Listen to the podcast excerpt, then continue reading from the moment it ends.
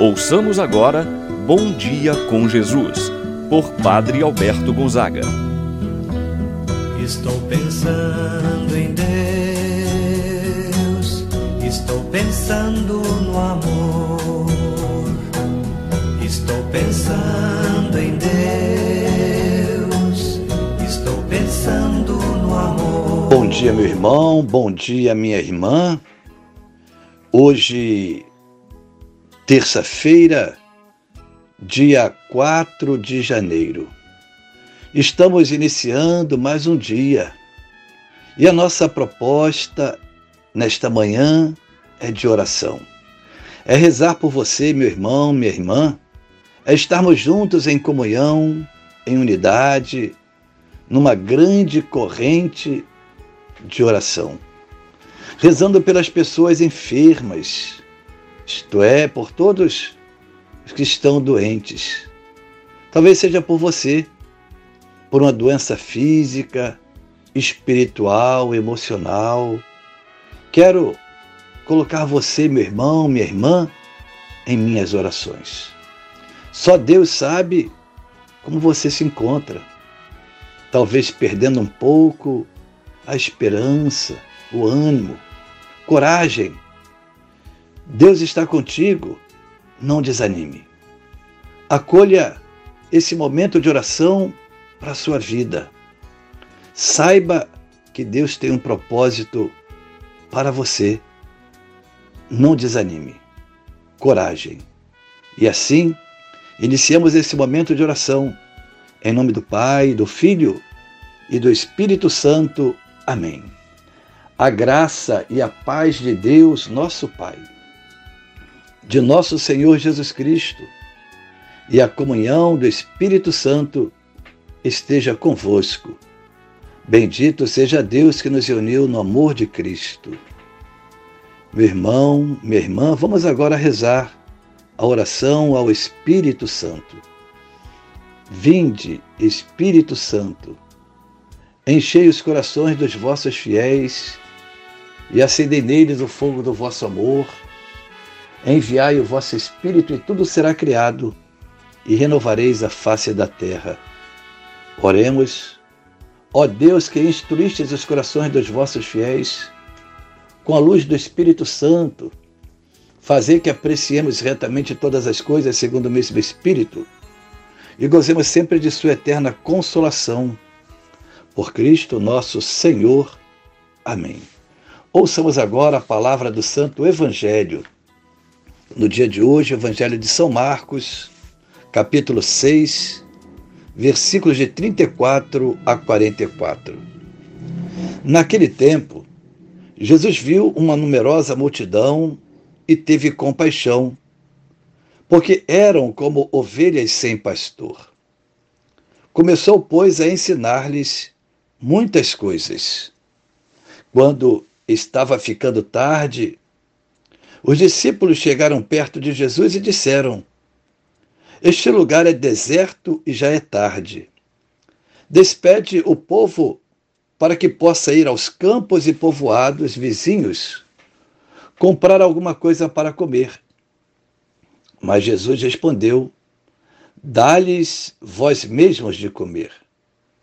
Os discípulos perguntaram: Queres que gastemos duzentos denários para comprar pão e dar-lhes de comer? Jesus perguntou: Quantos pães tendes?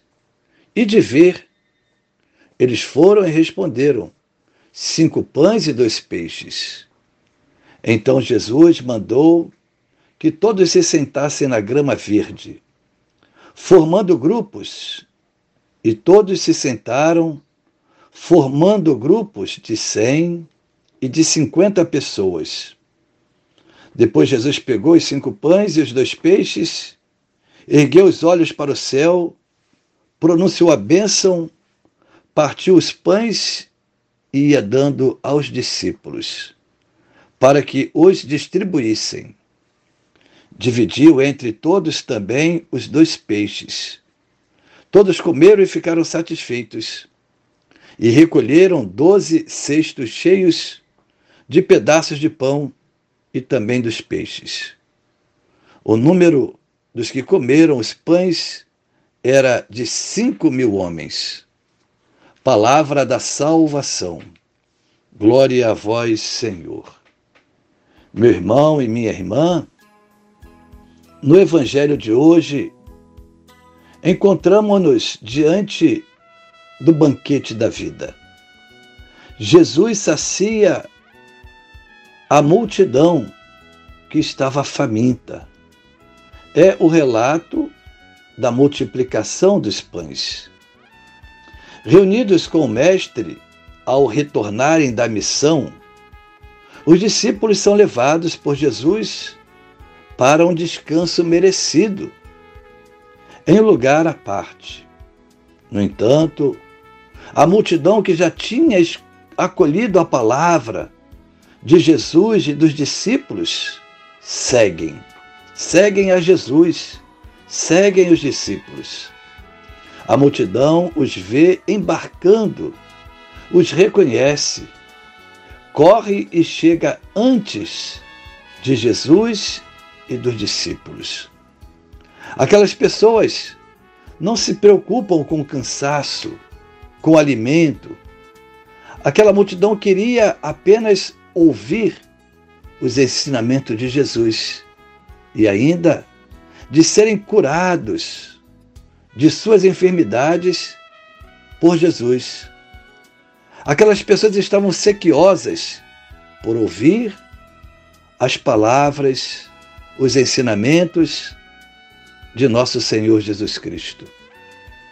Ao desembarcar, Jesus contempla aquela multidão que não estava somente faminta por ouvir os seus ensinamentos, as suas palavras, certamente encantadoras, é claro, mas estavam famintas também de um alimento sólido Diz o texto que Jesus sentiu compaixão, porque eram como ovelhas sem pastor.